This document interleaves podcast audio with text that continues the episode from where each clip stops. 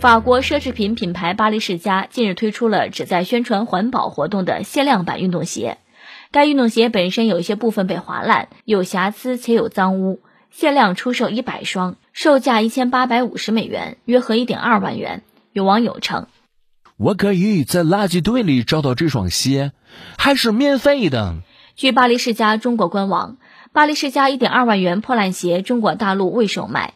目前该款产品在官网仅有宣传图片，并无购买入口。我看了一眼图片，说实话啊。上次看到类似这样的图，是公安局在找尸源。就这些，我嫌它破，他嫌我穷。原谅我看不懂时尚。也是，一般正常都不会把鞋划烂吧？所以说这鞋非常珍惜，几千刀绝对值。为何买下这双鞋是能成丐帮帮主，还是能练成凌波微步呢？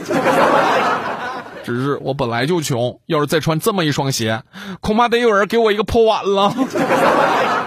还有，我的鞋也可以这样卖吗？啊，比他新，我不需要一万二，一百二就可以买走。